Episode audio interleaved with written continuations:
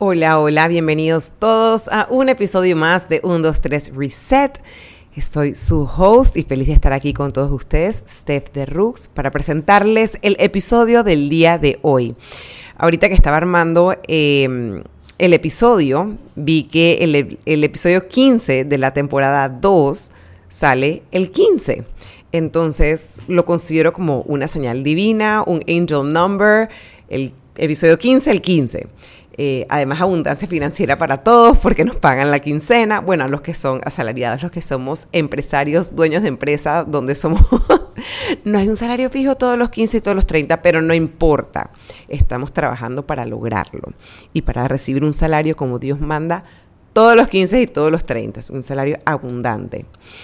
El episodio del día de hoy, em, bueno, si escuchan un jadeo de fondo, estoy nuevamente en casa de mi mamá grabando y está el perro de mi mamá que es bastante intenso. Eh, el episodio del día de hoy es sobre las etiquetas. Em, las etiquetas que les ponemos a otras personas, las etiquetas que nos ponemos a nosotros mismos, las etiquetas que otras personas nos ponen y... Perdón, Uf, wow, tremenda pausa y no hemos ni, ni, calentado motores, se puso intenso el perrito. Ok, etiquetas, poniendo el tema, etiquetas em, que nos autoponemos también nosotros por lo que la sociedad ha dicho que debemos ser o por lo que la sociedad percibe o nuestros familiares perciben que somos, entonces crecemos eh, con esa idea en la cabeza. Entonces, eh, es increíble cómo en verdad desde que nacemos nos etiquetan. Y desde que he estado con esta idea de este podcast en la cabeza, me he dado cuenta que inconscientemente lo hacemos. Em, vamos como, como poniéndoles características a las personas solo porque su forma de ser o su forma de hacer las cosas no vibra como nosotros o no va al ritmo de nosotros. Em, pero eso no lo hace ni mal ni bien. Casualmente yo estaba, por ejemplo, yo siempre digo, ay, es que, por ponerles un ejemplo, mi hijo, por ejemplo, llora muchísimo por todo, todo lo resuelve como llorando y a veces es un, es un llanto incluso falso porque no hay ni lágrimas y no le ha pasado nada, solo que está molesto porque no está haciendo lo que él quiere. Eh, y yo digo, le, decía a mi psicóloga, no, lo que pasa es que él es súper emocional, o sea, todo le afecta, todo no sé qué. Y es como que no estoy entendiendo. Y me dice, pero eso es malo o eso es que te desespera a ti. Y yo como que... Le dije, bueno, realmente no es malo, o sea, pero es que llora por todo. Y entonces me dice, ajá, te desespera. Pero es que él no está sabiendo cómo canalizar esas emociones de otra manera. Y yo como que, OMG. Igualmente pasa con mi hija. Yo digo, es que mi hija es una intensa y una cabeza dura. Y dije, empecé a entender, obviamente ya a raíz de lo que me pasó con mi hijo, empecé a entender como que, wow, en verdad, no es, no es que ella sea una intensa, es que simplemente ella es decisiva, o sea, ella sabe lo que quiere y lo que no quiere y te lo hace saber muy claramente desde muy niña. Y estamos acostumbrados a pensar que porque son niños, ellos no saben lo que quieren y muchas veces saben más lo que quieren, más lo que ellos quieren y necesitan que uno mismo, que es el padre. Entonces toca como escucharlos y guiarlos. Pero me di cuenta que uno empieza a etiquetar y esas son etiquetas bastante normales, o sea, bastante eh, que se salen como que en el día a día, pero hay etiquetas que realmente afectan la psicología de una persona.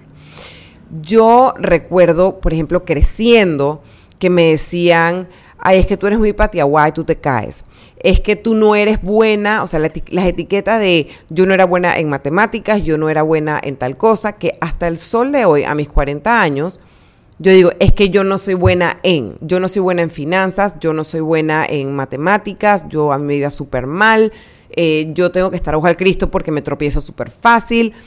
Y son etiquetas que con el trabajo de terapia y con el decidir ignorar activamente a las personas que me vienen a poner una etiqueta, he ido mejorando. No puedo decir que estoy 100% ahí porque, a ver, son etiquetas que vengo escuchando desde que tengo uso de razón y que he, aprendido a reconocerlas ahora. o sea, no súper tarde en mi vida, pero pero no fue que las reconocí a los 15 o a los 20, que quizás el outcome hubiese sido completamente diferente. Eh, lo vine a reconocer late 30s, o sea, 38, 39, ahorita mis 40, y estoy activamente trabajando en como cambiar la narrativa en mi cerebro de que porque me iba mal en una materia en la escuela hace 30 años atrás, no quiere decir que sea mala en mis finanzas o en mis matemáticas.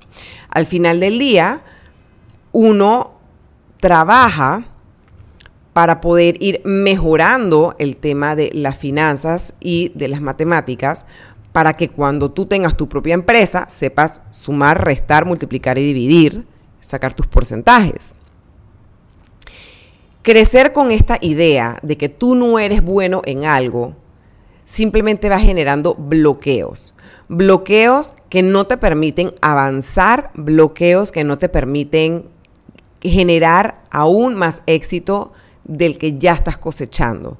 Esa independencia, en el caso de los números, en esa independencia financiera, ese número en la cuenta de banco, no te permite crecer y evolucionar porque todo lo que está en tu cabeza es, es que yo no soy buena.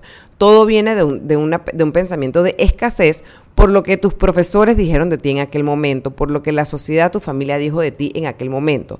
Cuando si en verdad lo que hacemos es, mira, sabes que veo que te está costando XY, vamos a ver cómo lo mejoramos, vamos a ver cómo lo trabajamos para que lo domines más, sin decirle a la persona, es que tú no sirves el tú no sirves afecta tanto a una persona y sí es verdad que hay personas mucho más sensibles para las críticas que para otras.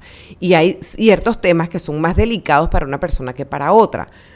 Para mí decirme que yo no servía era como tratar constantemente de, de demostrar que yo sí servía, de demostrar que yo sí podía.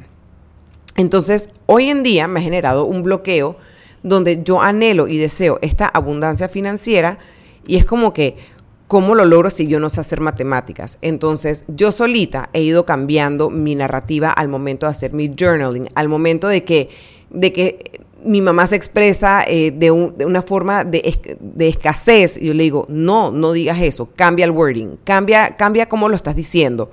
Y vas a ver cómo las cosas empiezan a fluir mejor.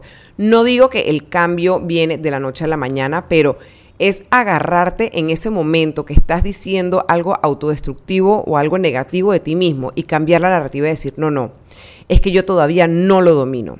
No es que yo no sea buena, es que yo no lo domino todavía, pero yo lo voy a dominar. Yo estoy trabajando para dominarlo.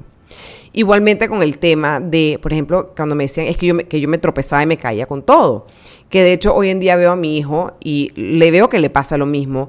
Y me he dado cuenta que no es un tema de que tú eras malo en X o Y cosa, es que somos muy largos y controlar nuestras extremidades lo hace un poco complicado. Entonces es simplemente aprender a dominar el tamaño que tú tienes para que te caigas menos o no te caigas. Y si te caes, levantarte de vuelta con la cabeza en alto y seguir caminando como cualquier situación física o eh, eh, intangible en tu vida. Es algo que nos condiciona las etiquetas para darnos excusas. Es que yo no voy a lanzar mi libro porque yo no soy buena escribiendo. Yo no voy a cambiarme de trabajo porque a mí me gusta la rutina y el 9 to 5 yo no voy a hacer tal cosa porque yo no soy buena líder. Yo no, entonces te vas condicionando y ni siquiera te das la oportunidad de tratar. No te das la oportunidad de tratar porque piensas que no eres buena. Y ojo, nunca vas a saber si realmente eres bueno si no lo tratas. Les voy a poner un ejemplo. Y ojo, son ejemplos con los que yo crecí, pero que estoy segura que por lo menos viniendo de mis padres era de, de, un punto de amor. Pero bueno, al final uno va creciendo, va madurando entre terapias, entre las redes sociales, entre los cursos que uno va agarrando, se va, va aprendiendo cómo ciertas cosas pueden ser mejor. Entonces, yo recuerdo cuando yo empecé a correr maratones. Mi papá se reía mucho y decía, pero no son burlón, sino me decía como que, wow, o sea, yo no puedo creer que tú estás corriendo si tú eres malísima corriendo. O sea, en, la familia aquí nadie es deportista, en la familia nadie corre, nadie es bueno corriendo, no tenemos estilo al correr, que no sé qué, que ta, ta, ta, que por aquí, que por allá. Y yo como que, bueno, sí, pero es que al final del día está bien. Yo en mi mente juro que me veo como Usain Bolt, pero no, me veo como Phoebe corriendo, pero no importa, Phoebe de Friends, por si no sabían. Eh, me veo como Phoebe corriendo, pero al final del día yo decía, ok, no me veo como Usain Bolt, me veo más como Phoebe, pero es un deporte que genuinamente estoy disfrutando en compañía, sola, cuando viajo, cuando estoy en mi casa. Entonces, ¿por qué lo voy a dejar de hacer? Porque no me veo como mi papá piensa que me debo ver físicamente cuando estoy corriendo. Entonces, cuando lo analicé así, dije, ¿sabes qué? Yo voy a seguir. Si él no está corriendo las maratones ni las está entrenando por mí, soy yo y me lo estoy gozando. Para bien o para mal, me lo estoy gozando. Entonces, en vez de usarlo como una excusa y un es que yo no soy buena corriendo o es que yo me caigo constantemente, dije, lo voy a tratar. Hey, si me va mal, pues me va mal. Y si me va bien, pues me va bien. Y al final del día, en este deporte no hay ni bien ni mal, porque o sea, despejas la mente, la salud mental, la salud física, el cambio físico que uno tiene, eh, todo empieza a funcionar mejor, esto tienes más energía, eres un ejemplo para tu familia y para tus hijos para generarle un estilo de vida más saludable, eh, te empiezas a alimentar mejor porque estás haciendo ejercicio. Entonces yo veía tantos beneficios que dije, no voy a parar. No voy a parar, aunque no me vea como la sociedad piensa que me debo ver. Entonces, dejemos de usar esas etiquetas como excusas, porque al final esas etiquetas te las ponen por lo que ellos perciben que es, por lo que ellos piensan que debe ser, entre comillas. Yo recuerdo una experiencia que tuve en el elevador del edificio de la casa de mis padres con este señor, esto ya yo estaba adulta y yo venía llegando a la casa de una clase de pilates. Yo en ese momento no corría, no nada, yo hacía pilates. Y yo venía con mi mata bajo el brazo, eran como las seis y media de la tarde, siete de la noche, y venía yo llegando a la casa. Y el señor pues, se voltea y me dice, tú sabes que a los hombres que no les gusta que las mujeres entrenen mucho, que no sé qué, así nunca vas a conseguir marido. Y yo me quedé como que, wow. ¡Ah! Y esta experiencia la he contado varias veces porque realmente marcó mi vida, esto, y yo como que, ah, bueno, le dije, pues a mi novio sí le gusta que yo haga ejercicio. Y whatever, o sea, como que quizás esa no era la respuesta correcta, la respuesta es sí, bueno, pero yo sí lo disfruto, o mujer empoderada, lo que sea, pero fue como que lo que me salió en, en el tiempo que te da un elevador para tener una leve conversa. Y me quedé tan impresionada porque uno, era una persona que yo no conocía, era una persona que yo no tenía idea quién era, cómo se llamaba, es más, ni me acuerdo en qué episodio porque todavía vive en este edificio. Eh, y cómo es la vida que hoy en día me lo encuentro en la cinta costera haciendo ejercicio todas las mañanas o casi todas las mañanas. Y me da mucha risa porque es como que en serio, o sea, ¿qué clase de, de, comentario y de etiqueta es esa de que pues la mujer se tiene que quedar en la casa y no moverse porque a los hombres no les gusta? ¿Ah? Como cuando te dicen, es que ya tienes, ya eres mamá, te tienes que cortar el pelo, te tienes que poner la ropa no sé qué cosa, te tienes que poner los zapatitos cerrados, te tienes que poner, yo como que, y estas son cosas que me decían, o sea, son etiquetas que le ponen por lo menos a las mujeres en ciertas edades, así es como te tienes que vestir y así es como te tienes que comportar, porque ya tienes tal edad, porque ya tienes tal cosa, porque no puedes... Y es como que, wow, ¿por qué me tengo que limitar?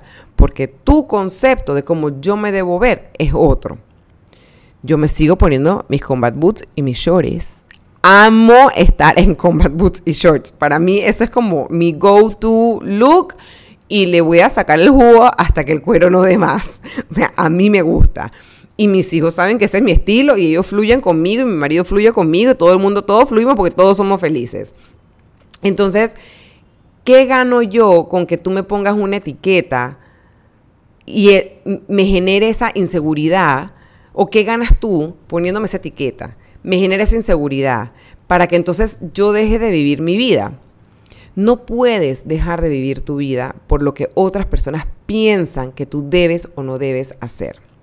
Yo tengo una amiga que le ofrecieron una, no voy a entrar mucho en detalle porque tengo amigas que escuchan el podcast, entonces no quiero como revelar muchas, muchas cosas, pero vamos a poner esta situación. Ella le ofrecieron un, momento eh, ahora en estas próximas semanas.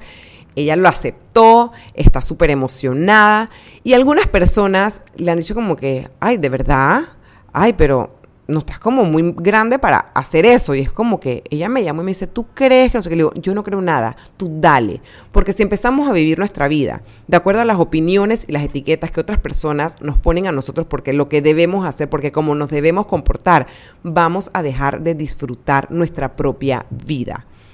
Yo sí creo que obviamente hay cierto protocolo y ciertos eh, parámetros que hay que seguir en la vida, tipo tienes un evento formal donde, qué sé yo, hay altos dignatarios y te tienes que poner un vestido que llegue a la rodilla o, sabes, nada muy escotado. O sea, sí siento que hay cierto protocolo que cumplir con ciertos eventos, situaciones, momentos eh, que uno tiene que cumplir ciertos parámetros.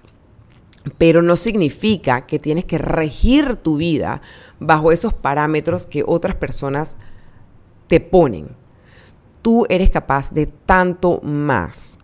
No sabes de todo lo que tú eres capaz hasta que no lo tratas. Es increíble. Yo jamás en mi vida pensé estar grabando un podcast, dictando un curso en frente de personas, así sea digital, virtual, por Zoom, pero igual estás al, control y al mando de un grupo de personas, de guiarlas, de ayudarlas eh, nunca pensé que yo iba a estar trepada en un escenario cuando fui Miss Panamá. Nunca, o sea, nunca pensé que iba a ser una realidad.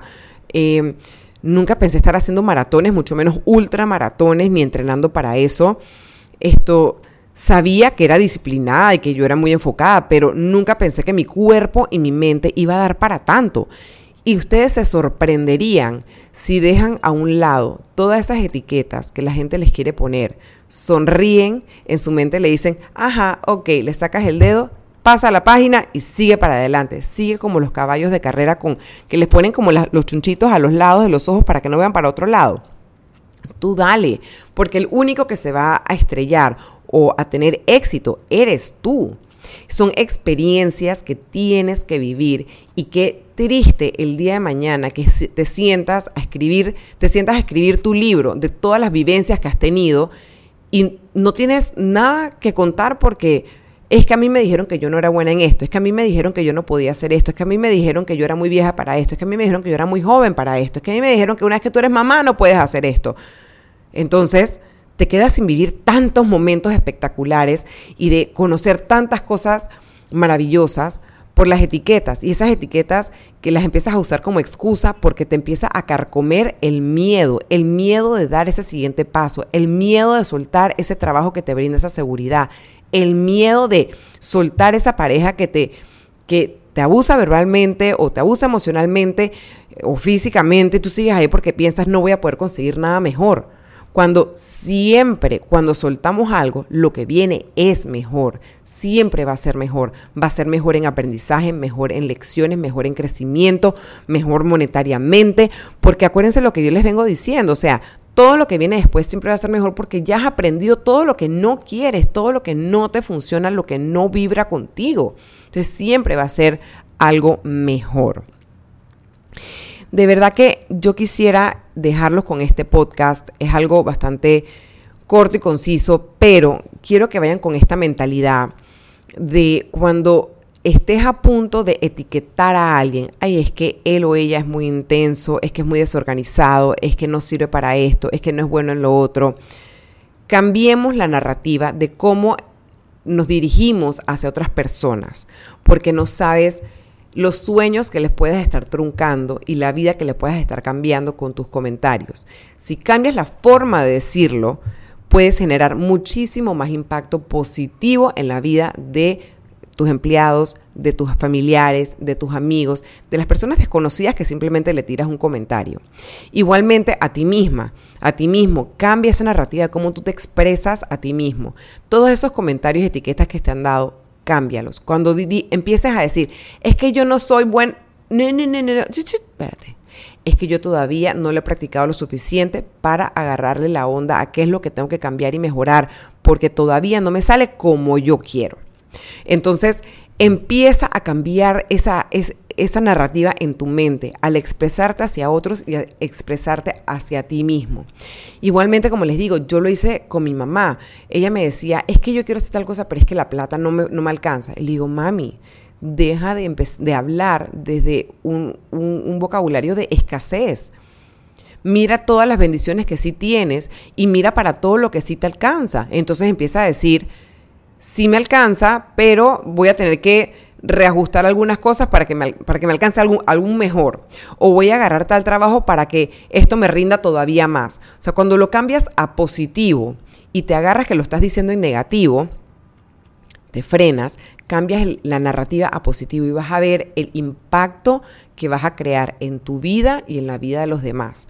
De verdad que dejemos de etiquetar a nuestros hijos, a nuestros familiares, a todas esas personas que están a nuestro, alrededor, porque hay maneras de decir las cosas de una manera más positiva, más empática, más con ganas de ayudar y ser un impacto positivo que da como un ripple effect, que una va a la otra y va a la otra y va a la otra.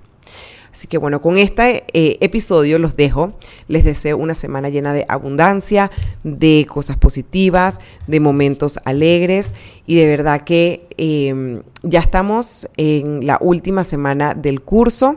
Estoy sumamente emocionada de poder arriesgarme y haber hecho estas cinco semanas de curso. Eh, el módulo, los módulos cierran este 17 de febrero. Si quieres adquirir el curso, 100% lo puedes hacer, aunque ya no habrán más sesiones en vivo. Puedes adquirirlo y tendrás acceso a las sesiones en vivo, tendrás acceso a todos los módulos, los workbooks y acceso obviamente a mí. Si tienes alguna pregunta, consulta, duda, me puedes escribir al correo y yo con muchísimo gusto te voy a poder, eh, te voy a poder ayudar. Esto también tenemos en la página web masterclasses que son un poquito más generales. Y también eh, para cerrar, pues eh, calculo o espero para el mes de marzo sacar em, un curso en vivo de dos días, corto, conciso y al grano. Así que están todos bienvenidos y los espero entonces en la academia y en la próxima semana también en otro episodio más del 1, 2, 3 Reset. Un besito y estamos hablando.